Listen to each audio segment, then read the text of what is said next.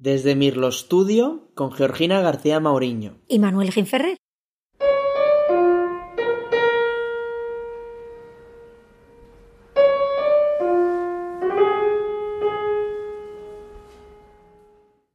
Este es un podcast para amantes y curiosos de música clásica.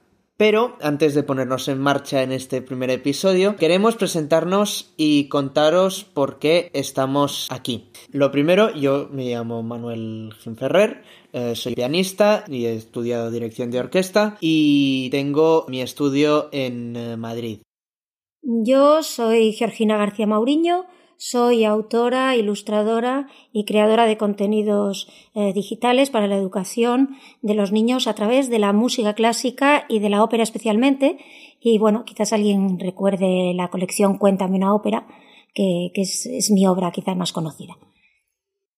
Bueno, mm, Georgina, para entrar en, materia, em, ¿por qué em, propones eh, que, los, que los más jóvenes escuchen música clásica y, bueno, en el caso de Contamina Ópera era la ópera, pero en otros proyectos eh, son, son, otras obras. ¿Por qué eh, propones la música clásica a los, a los más jóvenes?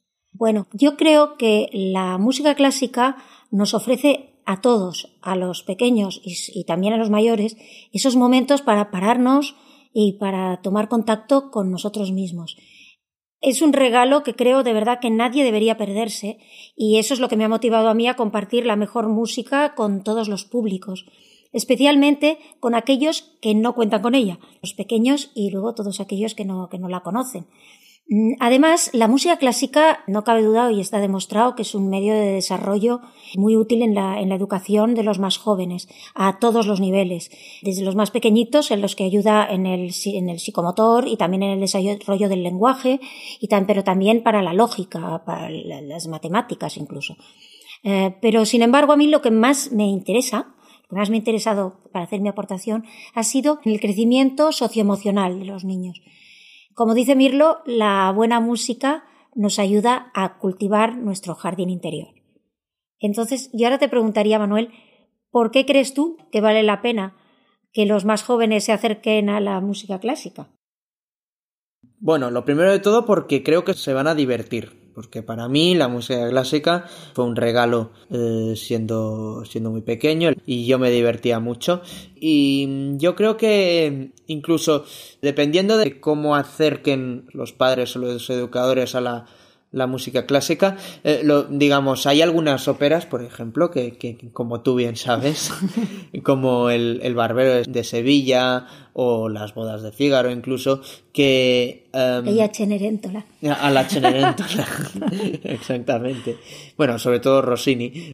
Las óperas de Rossini eran muy graciosas, hasta el punto de que yo qué sé, en vez de ir al, en vez de ir al cine uh, de, a ver una, una, comedia o de ver una película en, en, en, casa que es una comedia, se puede ver una ópera uh, que es mm, igual de divertida o, o más.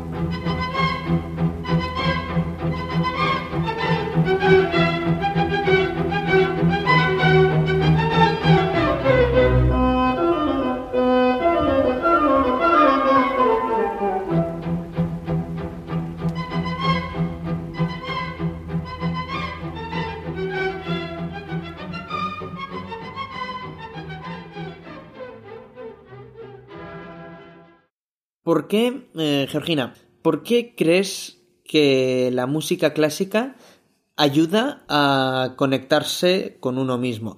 Me refiero, ¿consideras que la música clásica puede ser utilizada con fines terapéuticos, por ejemplo?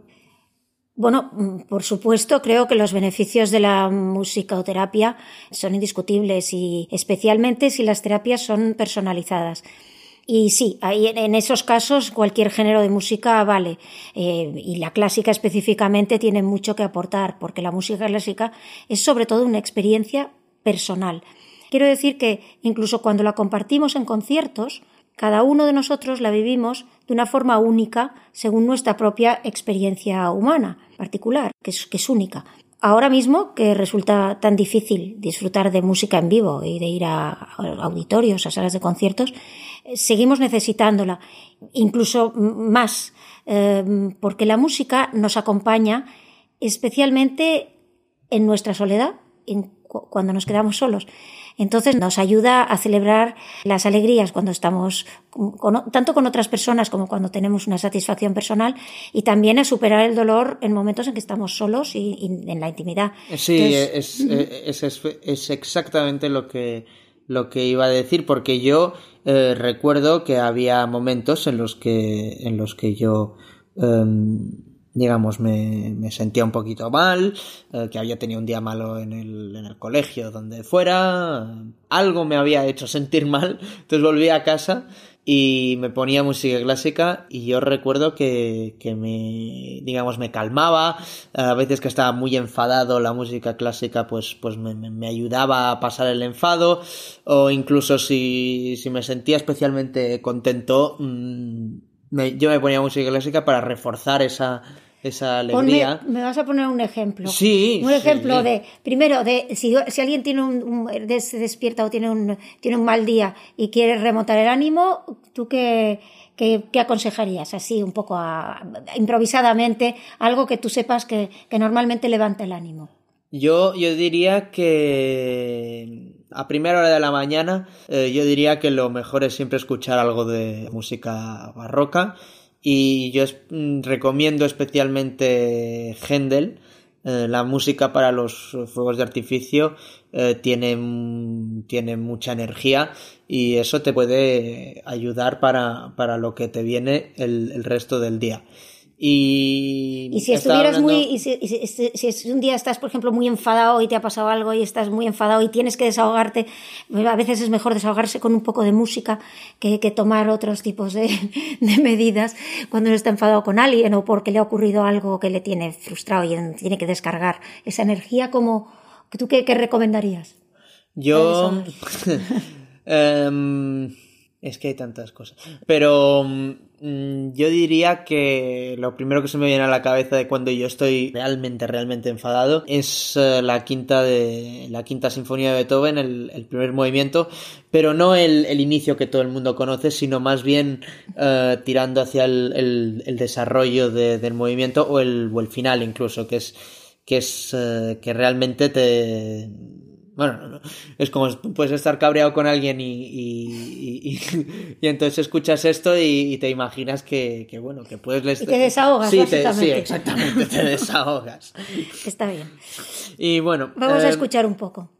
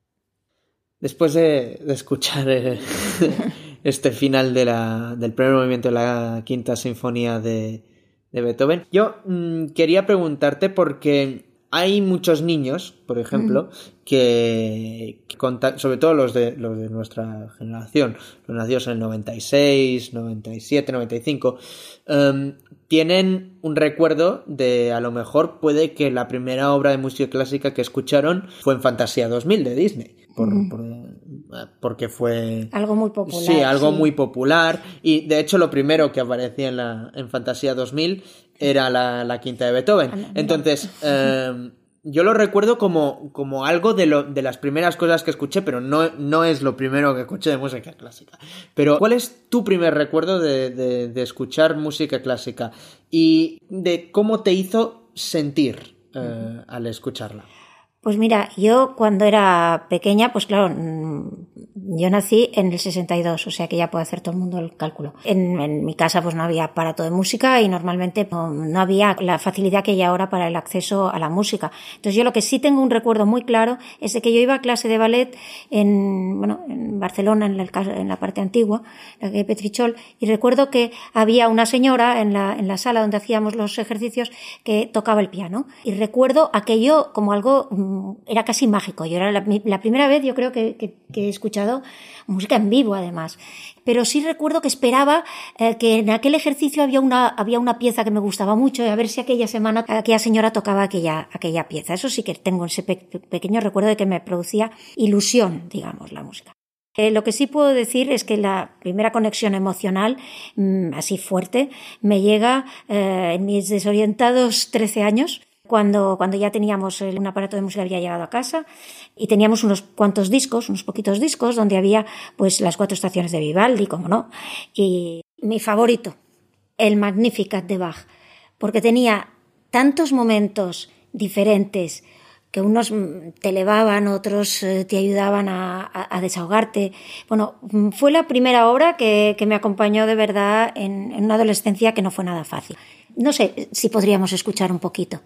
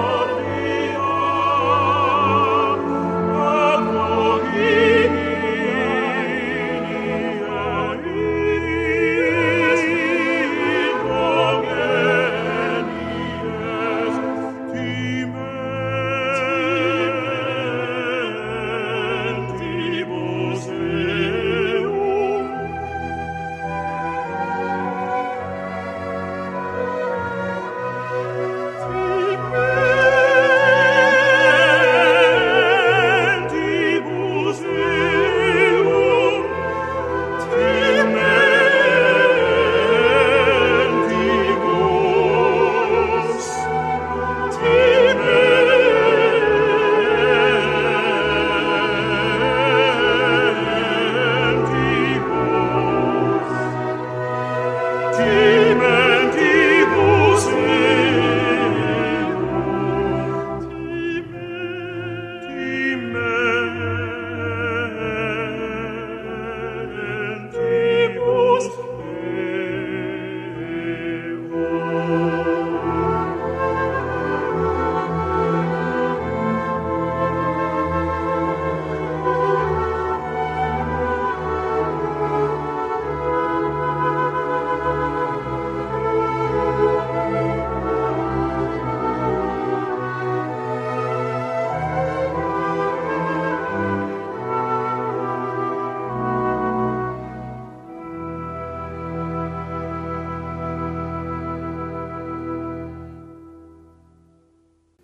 Bueno, volviendo al, presente.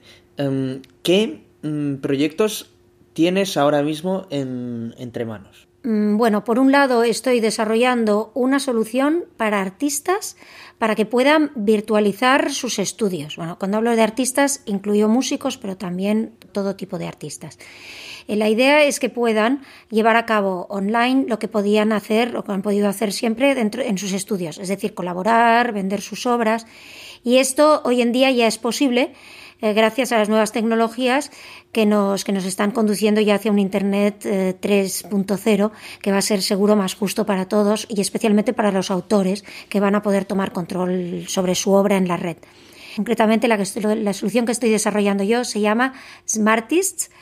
Por otra parte, estoy, estoy también deseando retomar el trabajo como autora ilustradora con unas obras que, que dejé en suspenso al iniciar toda esta aventura tecnológica hace ya pues eh, casi dos años. Entonces, sea como sea, estoy dispuesta a echar un cable también aquí, en este, en este estudio de Mirlo, cuando lo necesitéis. Y en estos primeros pasos, pues me he ofrecido para, para ocuparme de la comunicación, es decir, las newsletters y, y algún post que haya que hacer.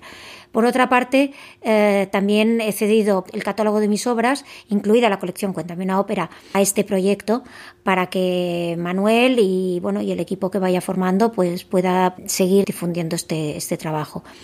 Al fin y al cabo, Mirlo ha estado siempre a mi lado y por lo tanto mis seguidores pues son los suyos.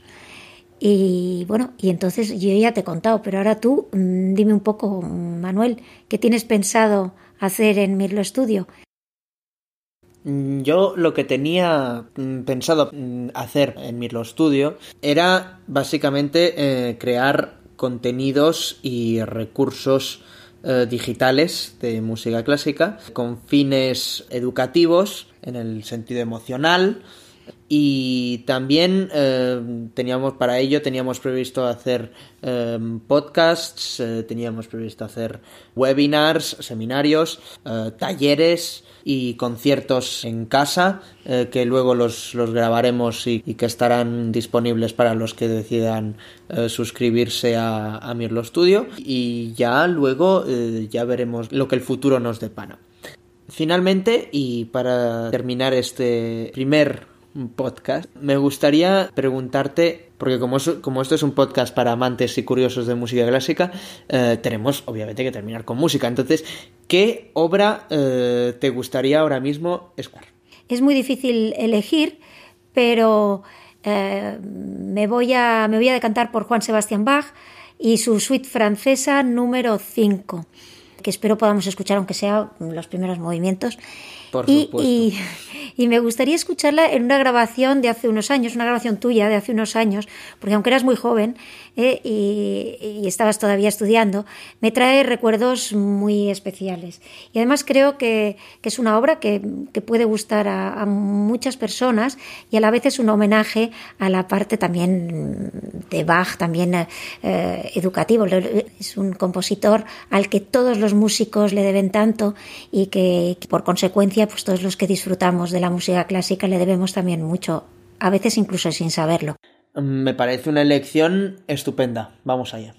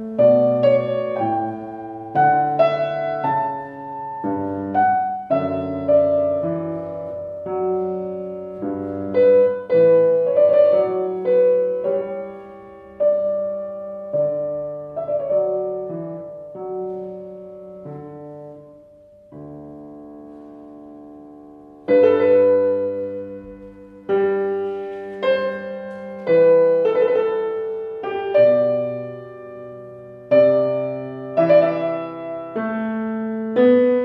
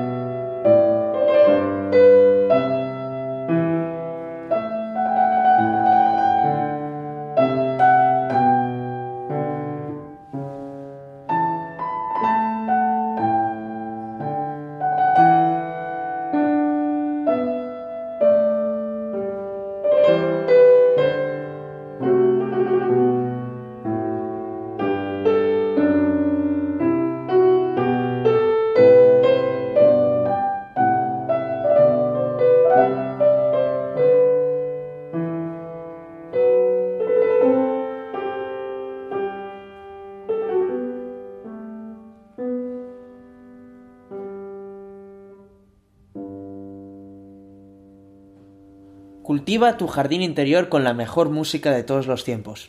Hasta la vista, amigos.